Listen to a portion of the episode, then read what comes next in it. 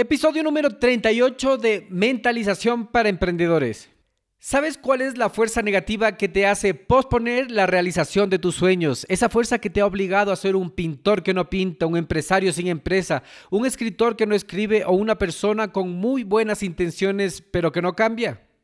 Esa es la llamada resistencia que te impide darte cuenta de tu potencial completo. La resistencia es una fuerza negativa que se opone a cualquier creatividad y nos impide cumplir nuestros sueños.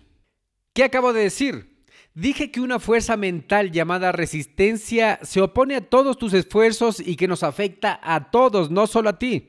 ¿Alguna vez has sentido que tenías que hacer algo grandioso, como empezar una empresa, una familia, escribir una novela, dirigir una película o comenzar una obra de caridad? Te despiertas todos los días y piensas en tu objetivo, pero luego simplemente te encoges de hombros y dices, mañana comienzo. Si luchas contra el miedo al iniciar algo y la disciplina, o si te preguntas, ¿qué estoy haciendo de mi vida? Entonces sí, este es tu episodio. El día de hoy tenemos La Guerra del Arte. Este libro está lleno de ideas increíbles sobre por qué nos sentimos de la manera que lo hacemos y más importante aún, ¿Qué podemos hacer para ganarle a la resistencia y crear un impulso positivo? El podcast empieza ahora.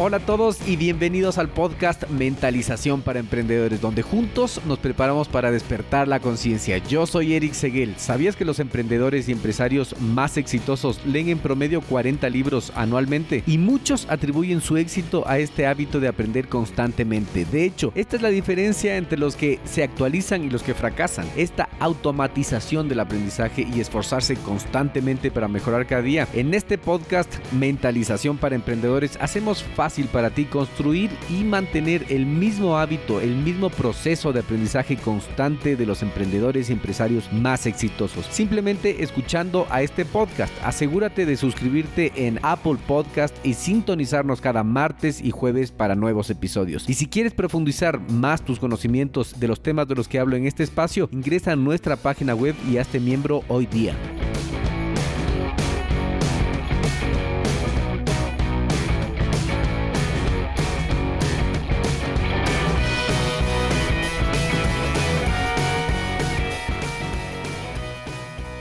La Guerra del Arte del 2013 de Steven Pressfield, otro autor bestseller. Es uno de los libros que más se repite en cada top 10, en cada top 10 de la lista de libros recomendados para emprendedores o quienes pretenden serlo. Comencemos. Para preparar tu mente para este programa, escucha esto. Alguien le preguntó una vez a un famoso escritor, ¿usted tiene un horario para escribir o solo escribe cuando le llega la inspiración? Yo solo escribo cuando me llega la inspiración, respondió. Afortunadamente, la inspiración me llega todas las mañanas a las 9 en punto. Somerset Ma. Una lectura llena de valor relacionada con la mentalidad y una fuerte postura sobre cómo permitimos que la resistencia nos frene. Pressfield lo pone todo sobre la mesa. Este libro te ayudará a identificar y comprender las formas en que en este momento la resistencia te impide trabajar en lo que realmente deseas. Ofrece consejos importantes sobre cómo vencer esta poderosa fuerza para que puedas realizar tus sueños, hacer lo que en verdad debías hacer y dar un gran ejemplo a todos los demás. Prestiel dice que existe un secreto que los verdaderos escritores saben y que los principiantes no, y es este. Escribir no es la parte difícil, lo difícil es sentarse a escribir. Lo que nos detiene es la resistencia. Esto nos lleva a la primera pregunta, ¿qué es la resistencia? La resistencia es la fuerza negativa más tóxica que existe y que afecta directamente a la mentalidad de toda la humanidad e impide realizar tus sueños y lograr lo que se supone deberías estar haciendo. Te impide desarrollar ese don único que solo tú puedes entregar al mundo. Esa voz que piensas que eres tú y que te debilita haciéndote pensar que mañana comienzas a trabajar en tus sueños. Hoy no. Pero ¿cuándo llega ese mañana? Muchas veces no llega nunca. Esto significa que has perdido la lucha contra la resistencia consciente o inconscientemente. Estar perdiendo esta lucha puede ser la causa de tu inconformidad porque tu mente y corazón de alguna manera ya sabe en lo que quiere convertirse. Pero te haces el ciego y el sordo a este llamado. Miras a otra dirección por miedo. Esta es la causa de muchos de los sufrimientos y frustraciones más fuertes. Es que la resistencia no es débil y no quiere únicamente engañarte y hacerte sentir miedo para que no persigas lo que realmente quieres. No, la resistencia apunta a matarte y es más fuerte que un tren o más difícil que resistir que cualquier droga. La historia está llena de personajes que han sido atropellados por esta fuerza, sin saber ni siquiera qué o quién fue la responsable de sus desgracias y frustraciones. Todos hemos sido víctimas de la resistencia. Ya te estás dando cuenta de qué estoy hablando, ¿cierto? Creo que es la causante del subdesarrollo y la falta de emprendimiento en América del Sur y en otras partes del mundo. Por lo que si no conoces quién es el oponente y dónde está, seguramente estarás desarmado como millones de personas que vagan de un lado para el otro, de una actividad a la otra, sin encontrar nada que les llene el alma, ningún objetivo al que apuntar y por el cual trabajar. El libro nos pone el ejemplo de ese extraño efecto que se produce al estar a las puertas de la muerte para ahí, al final de tu existencia, darte cuenta y aceptar que has sido muy cobarde para decidirte, tomar acción y vivir lo que siempre soñaste hacer o hacer. Este viaje que siempre quisiste hacer, decir lo que te guardaste, atreverte a soltarte y darte permiso a ti mismo de hacer lo que sabes que tienes que hacer sin importar lo que digan los demás. Porque al final es tu vida y lo más seguro es que es la única que tengas. Bueno, en otras palabras, la resistencia a la realidad es la causa de la locura de todas las adicciones, el por qué puedes aguantar a gente tóxica en tu vida e incluso sus malos tratos, la razón de resignarte y conformarte con lo que no quieres, la obesidad y los dolores de cabeza. Tú sabes todo esto. Nadie tiene que decir, nadie tiene que enseñarte qué es lo que tienes que aguantar y qué no. Nadie tiene que decirte que debes empoderarte de tu mente y no dejar pasar el tiempo sin trabajar por cambiar eso que tienes que cambiar para que tu sueño se materialice. Veamos las formas en que la resistencia se podría presentar. Fracasos en los intentos de seguir tu vocación, cualquier arte creativo, emprendimiento, innovación empresarial, música, danza, cocina, pintura, etc. Fracaso en los intentos de verte mejor, bajar de peso, iniciar un deporte que te guste o que quieras intentar y cualquier tipo de programa de crecimiento personal. Intentos sin resultados de dejar algún mal hábito o adicción. En fin, cualquier intento de fracaso de realizar un acto que requiera compromiso de corazón para mejorar tu vida o la de los demás. A la resistencia no la puedes ver porque está dentro tuyo. Es más, puede hacerte pensar que eres tú mismo a través de cualquier pensamiento negativo y que atente a cualquier intento de mejorar. Es invisible, interno, perseverante, implacable, no le importa quién eres, siempre apunta a apagar tu vocación, es universal y afecta a todos, nunca duerme, a diferencia de muchos, la resistencia juega a ganar y se alimenta del miedo. La resistencia solo te afecta cuando quieres mejorar. Cuando bajas tu estándar, es decir, cuando haces algo por desmejorar, más bien te empuja y te da viada para empeorar. Toma realmente fuerza cuando estás cerca de lograr algo con el objetivo de que renuncies. Escucha esto, es muy importante. ¿Sigues aquí conmigo? La resistencia recluta soldados, agrupa gente para que luchen a su favor y en contra tuyo. Cuando la vences y comienzas a trabajar por desarrollarte y dedicarte a tu vocación para convertirte en la persona que puede alcanzar eso que te has propuesto, para ayudarte a ti y a los demás. Puede que la resistencia te ataque a través de las personas que te rodean. Ellos tratarán de boicotearte e interponerse en tu camino. Prepárate, Ahora notarás que se comportan de una manera extraña a la defensiva, se pueden enfermar. El que tú hayas despertado tu conciencia producirá reacciones y te dirán, ya no eres el mismo. ¿Qué te pasó? ¿Has cambiado? Puede haber drama y violencia. Te podrían amenazar con dejarte. La razón es que tu despertar de conciencia ha hecho que ellos mismos se enfrenten contra la resistencia y eso les incomoda de una manera que no podrían explicar. Entonces, pondrán mil excusas y explicaciones. Tu nuevo nivel de conciencia los hace moverse de la comodidad de la mediocridad. Muchas veces tendrás que cambiar de amigos y ayudarlos únicamente con el ejemplo que estás dándoles al perseguir tus sueños. Ahora pasemos a los síntomas de la resistencia. Primero, la procrastinación o aplazamiento, dejar para mañana lo que puedes hacer hoy. Conductas sexuales desordenadas. Este tipo de relaciones que te dejan con un mal sentimiento al final es resistencia. Es que la energía sexual es una de las más poderosas que enfocadas nos pueden servir en nuestro camino. Sin embargo, esta fuerza negativa hace que te preocupes en exceso o tengas relaciones sentimentales que no te llenan el alma ni el cuerpo y solo te hacen pasar el tiempo y no te dejan enfocar en tu llamado o vocación. La próxima es todo tipo de problemas relacionados con tu cambio.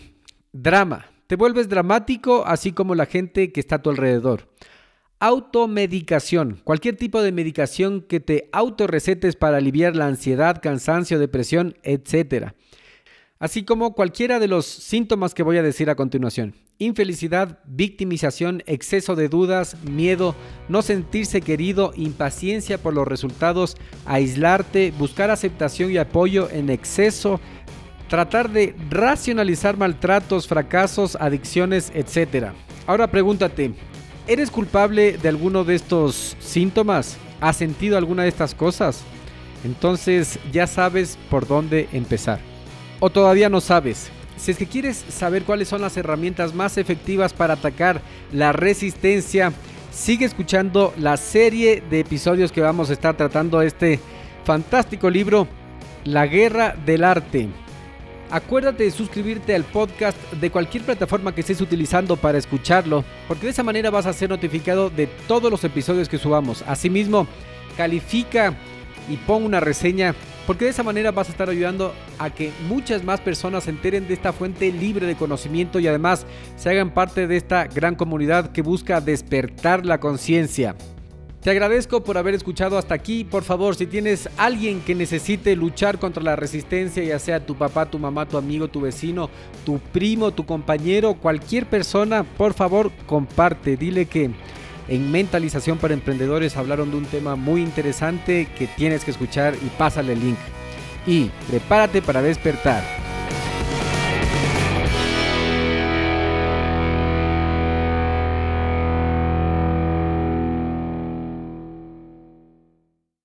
Hola, ¿cómo estás? Te doy la bienvenida a este episodio número 39 de Mentalización para Emprendedores. El día de hoy tenemos la segunda parte de la Guerra del Arte. Es la segunda parte de esta serie de cuatro episodios. Así es, porque en esta serie de cuatro episodios vamos a estar desmenuzando este grandioso libro que está dentro del top 10 de los más recomendados para los emprendedores y gente de negocios. El podcast empieza ahora.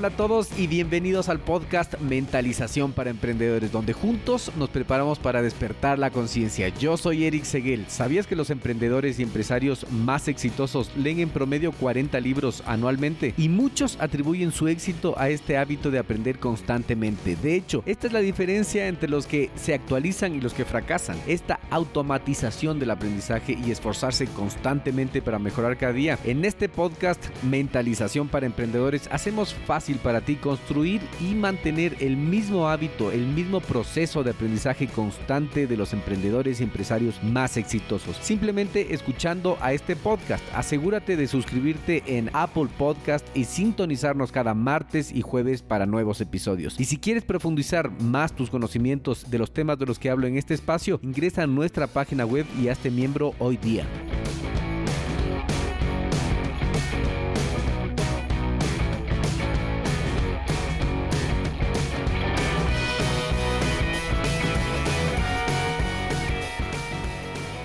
Episodio 39.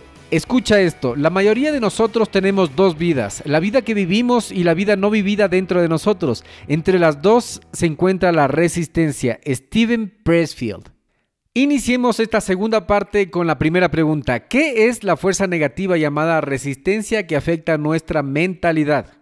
La resistencia nos impide convertirnos en lo que estamos destinados a ser, a menos que la usemos para nuestro beneficio.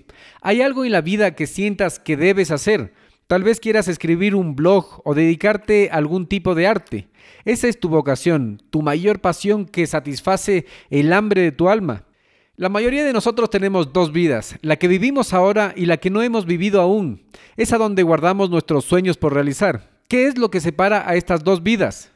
Así es, es la resistencia, esta palabra, este concepto que se repite y se repite en el libro y es por eso que es el tema central de nosotros el día de hoy y vamos a escucharla un montón de veces. ¿Por qué postergamos y esperamos que el futuro automáticamente nos traiga a alguien que nos descubra y nos ayude a cumplir eso en que soñamos? La respuesta es que no va a llegar nadie, así que deja de esperar. Postergas porque sientes miedo e inseguridad, que son ambas formas de resistencia. La resistencia nos impide realizar nuestros sueños no vividos. Por ejemplo, si tu sueño es escribir una gran novela, sentirás miedo tal vez, un temor al rechazo o a que no se cumplan las expectativas de las personas que te rodean o tus propias expectativas. Ese es el temor que puede impedirte incluso intentarlo. En lugar de dejar que la resistencia te detenga, úsala para tu ventaja. Está bien sentir miedo y dudas. Estas emociones significan que realmente te importan tus sueños. No tendrías miedo de fallar en algo si no te apasiona profundamente. El miedo puede ser una buena indicación de que tu sueño es lo suficientemente significativo como para perseguirlo. Al parecer, este es el secreto del éxito para muchos profesionales, como abogados, arquitectos y actores exitosos. En un estudio se les preguntó a los invitados por qué eligieron ciertos retos. Muchos profesionales respondieron que eligen estos retos a los que les tienen miedo, reconociendo que el miedo es el indicador infalible de que van por el camino correcto y que tendrán pasión por realizarlo así se ven obligados a enfrentarse y perseguir esto que les produce miedo. Al igual que estos profesionales, puedes usar tú tu miedo para motivarte a ti mismo. No te dejes dominar por el miedo y la duda, sino que tienes que reconocer que estas emociones pueden ser una herramienta para orientar tu carrera hacia los sueños que consideres más importantes. Recuerda que esta energía negativa llamada resistencia se alimenta de tu miedo y lo utiliza para desviarte de tu llamado en la vida, de tu vocación. Esto nos ha llevado a la pregunta número 2. ¿Alguna vez has tenido un sueño ambicioso, pero has vacilado al respecto? Tal vez querías comenzar un nuevo negocio innovador, pero algo te detuvo. La respuesta es que cualquier cosa nueva que esté en nuestra rutina y que nos aleje de lo habitual, de lo que habitualmente hacemos, estará naturalmente acompañada de esta fuerza negativa llamada resistencia siempre se opone al cambio o cualquier cosa nueva. Por ejemplo, si sientes un llamado para comenzar un nuevo negocio, será la voz que te exige permanecer en tu trabajo actual y no arriesgarte en un proyecto que podría fallar. Si deseas comenzar una nueva dieta, la resistencia será la voz y tu pensamiento que diga, bueno, hoy voy a comer bien para mañana comenzar la dieta. Esa sensación de resistencia es perfectamente normal, es impersonal y universal y afecta a todos. La resistencia tampoco discrimina entre intereses. Sentirás esta fuerza si quieres hacer algo por ti mismo, como la dieta o algo para ayudar a los demás, como comenzar una obra de caridad, o como estamos viendo, cualquier cosa que haga un cambio positivo en tu vida, por lo que tienes que aceptar esta fuerza natural y dejar de pensar que te ataca solo a ti. Cuando dices, ah, es que solo a mí me tenía que pasar, no, eh, no, nos pasa a todos. De hecho, la resistencia incluso afecta a personas que tienen tanta experiencia como por ejemplo el actor Henry Fonda. Incluso en su vejez vomitó antes de cada presentación teatral. Ser un actor consumado no le impedía sentir miedo cada vez que tenía que subir a un escenario. Y de nuevo, puede manifestarse de muchas maneras. El miedo al fracaso, la duda, la procrastinación aplazamiento son formas diferentes de resistencia. Podemos aprender cómo vencerla reenfocando constantemente nuestros sueños, comprometiéndonos con nuestro oficio y aceptando que esta fuerza negativa desafiante es parte natural y necesaria de nuestro viaje. Y con esto continuamos con la pregunta número 3. ¿Cuál es la mejor manera de vencer la resistencia en base a lo que nos dice el autor de la Guerra del Arte? La mejor manera de luchar contra la resistencia es ser un profesional y dedicarte a tu sueño como un trabajo de tiempo completo. Steven Pressfield, el autor nos dice que se refiere a un profesional no como alguien que tenga un título, sino más bien alguien que se disponga a vivir su llamado como un estilo de vida y para siempre. Esto quiere decir también que se aportará al mundo con el don que tengamos por el amor al arte y no solo esperar las recompensas económicas que seguramente vendrán como resultado de esta entrega total. ¿Estás siendo serio para conseguir ese sueño de cumplir las metas que te has propuesto o estás trabajando solo unas horas por aquí, por acá, cuando puedes? Esto es un error. En cambio, tienes que mentalizarte como si estuvieras trabajando constantemente e inmerso en él, como un trabajo a tiempo completo. Puedes ser muy creativo organizando tu tiempo para construir tus sueños, incluso si todavía tienes un trabajo de 8 a 5 de lunes a viernes. También puedes transferir las habilidades de tu trabajo diario a tu sueño, incluso si tu trabajo diario es muy diferente. ¿Vas a trabajar todos los días a la misma hora? ¿Sigues trabajando incluso cuando tienes asuntos que te distraen en tu vida personal? Probablemente sí lo hagas, ¿verdad? Las habilidades de autodisciplina que usas en tu trabajo normal se pueden aplicar también en tu pasión. Al igual que tu trabajo habitual, trabajar a tiempo completo para alcanzar tus sueños no siempre es divertido, pero a menudo tienes la capacidad de potenciar tu trabajo diario cuando no lo disfrutas. Recuerda la cita que utilizamos en el programa anterior sobre el autor Somerset Maham, a quien se le preguntó una vez, ¿usted escribe cuando llega la inspiración o tiene algún cronograma? Y él respondió, escribo solo cuando me llega la inspiración. Afortunadamente golpea todas las mañanas a las 9 en punto. Esta es una verdad importante acerca de los profesionales. No siempre se sientan a esperar la inspiración, sino que trabajan todos los días. Si es que te ha gustado este programa, más te va a gustar el próximo programa que vamos a seguir desmenuzando este grandioso libro. Acuérdate de suscribirte desde cualquier plataforma que estés utilizando para escuchar este programa porque de esa manera vas a ser notificado cada vez que nosotros subamos un episodio. Asimismo, entra a cualquier plataforma que estés utilizando y califica este programa con 5 estrellas porque de esa manera vas a ayudar a que muchas más personas se enteren de esta fuente libre de conocimiento. Si es que conoces a alguien, tu mamá, tu papá, tu primo, tu vecino, tu compañero, cualquier persona que necesite saber el tipo de información que ofrece Mentalización para Emprendedores, por favor comparte. Asimismo, tienes que estar atento de la herramienta de gestión para emprendedores que tenemos preparado para ti. Defiéndete de la resistencia y prepárate para despertar.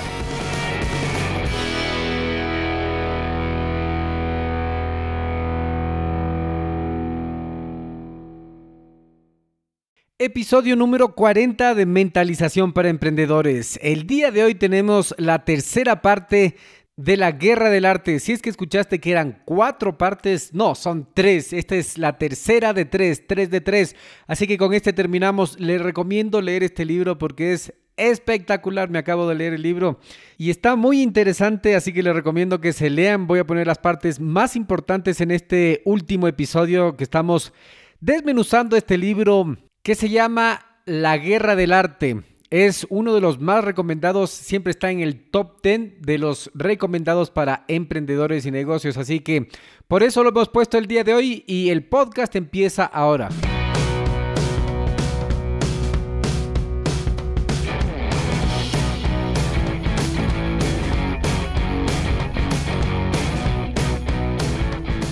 Hola a todos y bienvenidos al podcast Mentalización para Emprendedores, donde juntos nos preparamos para despertar la conciencia. Yo soy Eric Seguel. ¿Sabías que los emprendedores y empresarios más exitosos leen en promedio 40 libros anualmente? Y muchos atribuyen su éxito a este hábito de aprender constantemente. De hecho, esta es la diferencia entre los que se actualizan y los que fracasan. Esta automatización del aprendizaje y esforzarse constantemente para mejorar cada día. En este podcast Mentalización para Emprendedores hacemos fácil para ti construir y mantener el mismo hábito, el mismo proceso de aprendizaje constante de los emprendedores y empresarios más exitosos. Simplemente escuchando a este podcast, asegúrate de suscribirte en Apple Podcast y sintonizarnos cada martes y jueves para nuevos episodios. Y si quieres profundizar más tus conocimientos de los temas de los que hablo en este espacio, ingresa a nuestra página web y hazte miembro hoy día.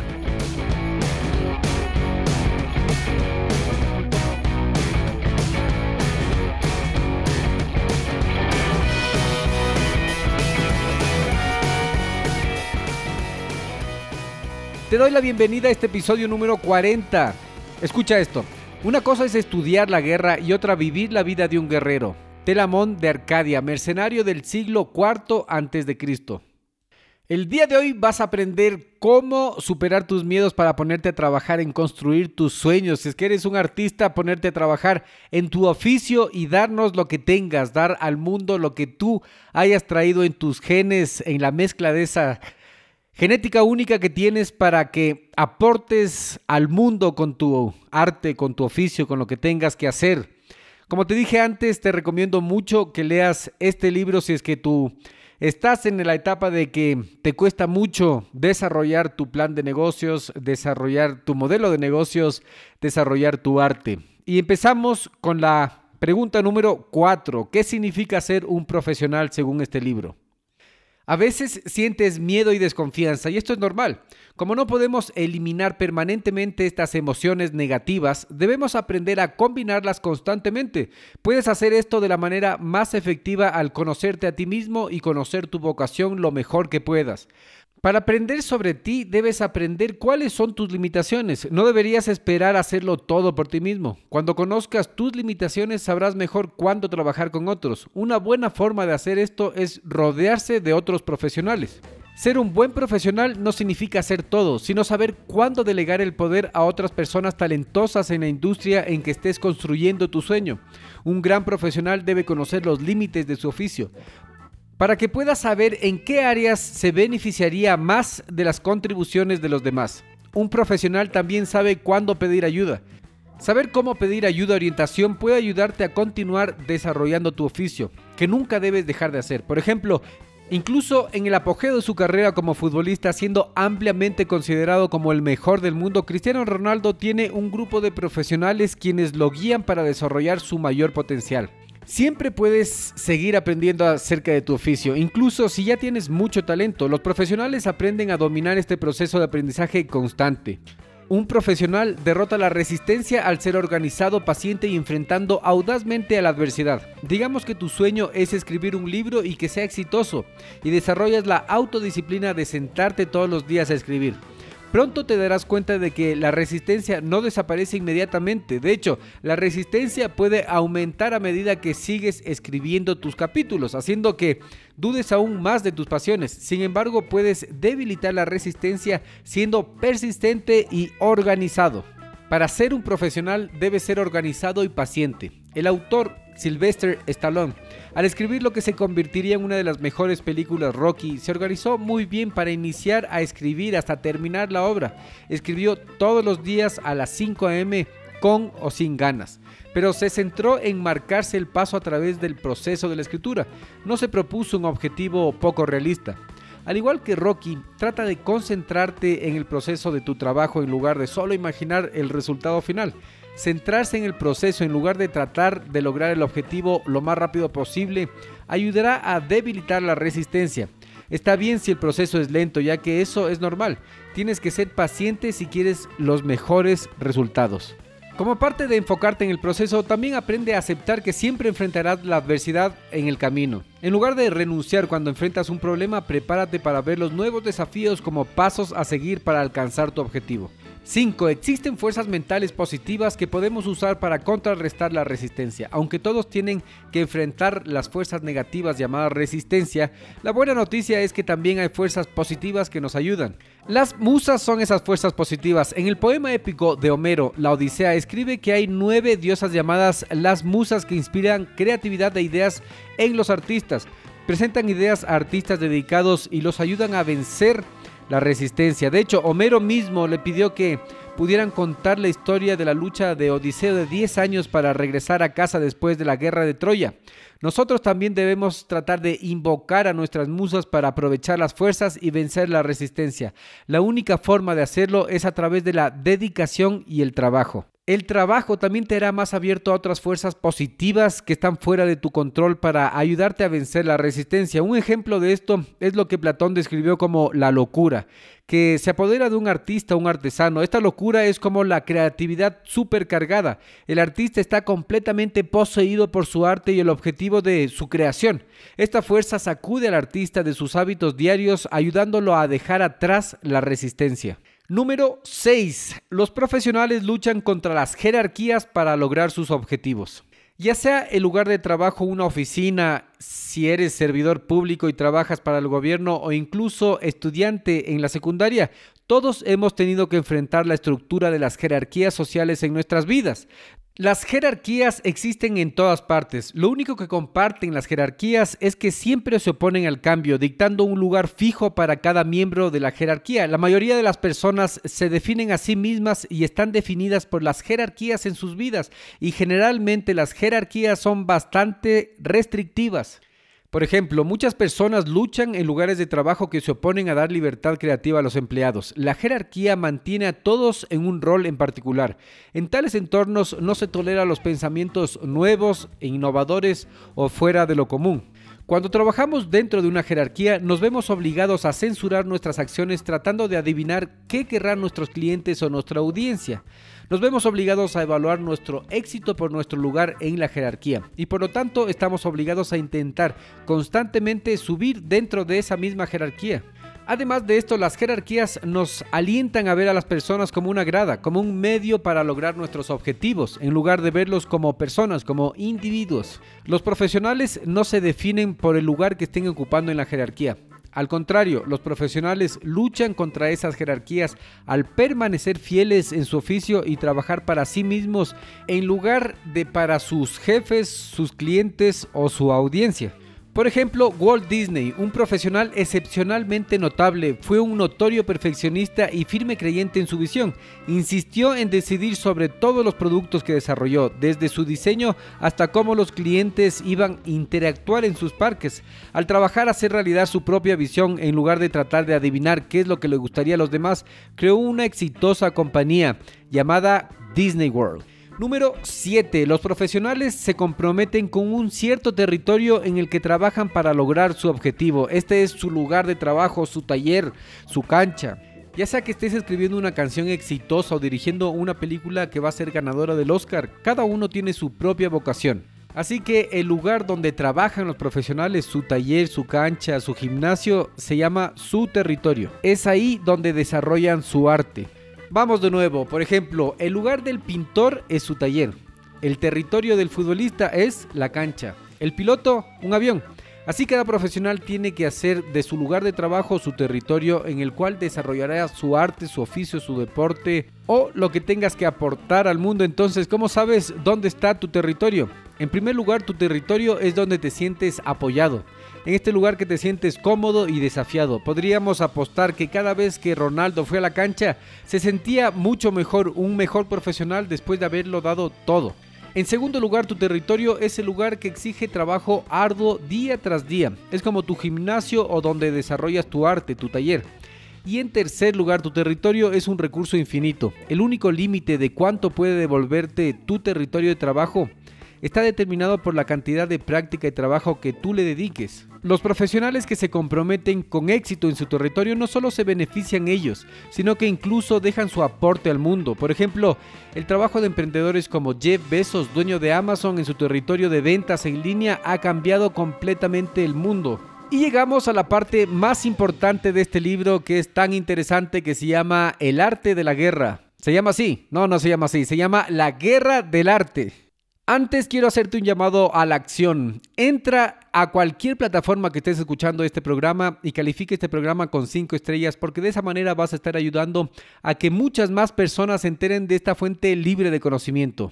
Asimismo, si te gustó este programa, más te va a gustar el taller que tenemos preparado para ti de emprendimiento, así como la herramienta de gestión que estamos trabajando para que tus emprendimientos sean mucho más fáciles de llevar y que vayas rompiendo la resistencia aplicando la gestión de proyectos en tus emprendimientos. Si es que todavía no te has suscrito al programa, por favor suscríbete porque de esa manera vas a ser notificado de cada episodio que nosotros preparemos para ti. Por último, antes de la aplicación de los conocimientos de este libro a tu vida, te voy a decir que si es que tienes tu papá, tu mamá, tu hermano, tu amigo, tu vecino, tu conocido, tu compañero, cualquier persona que pueda necesitar de esta información, por favor comparte. Aplicación para la vida. Ya sea que tu objetivo creativo sea artístico como escribir una novela o orientado a negocios como administrar una nueva empresa, tendrás que enfrentar las fuerzas negativas que se oponen a tu creatividad que se llaman la resistencia. ¿Cuántas veces hemos repetido esta palabra en estos tres episodios? No sé, pero fueron muchas. Y eso es muy bueno porque ya sabes, determinas quién es el oponente interno, el enemigo. Satán. ¿Has leído ese libro? Habla exactamente de esta fuerza negativa. Sí, negativa, pero necesaria para la vida, para los emprendimientos, porque si es que no supiéramos qué es malo, tampoco sabríamos qué es bueno, ¿verdad? Para lograr estas metas lejanas que tienes es necesario derrotar estas fuerzas. Puedes hacer esto aprendiendo a identificar estas fuerzas y luego superarlas mediante el trabajo y la persistencia. Además que se supone que vas a estar trabajando en tu pasión, en tu arte, en tu oficio, en lo que eres mejor, así que a la final no va a ser tan duro este trabajo. Recuerda, empezar algo nuevo te da miedo porque te preocupa demasiado quedar mal, qué dirán los demás, fracasar, no tener plata para vivir. Bingo, estás en el camino correcto. Muchas personas sienten miedo cuando emprenden un proyecto creativo, pero no cometas el error de pensar que este miedo es una señal para darse por vencido. En cambio, comprende que el miedo es una reacción natural a la posibilidad de hacer lo que amas. Entonces, en lugar de rendirte, Piensa en ese miedo como un indicador de que estás en el camino correcto y sigue adelante porque vas a llegar. Así que prepárate para despertar.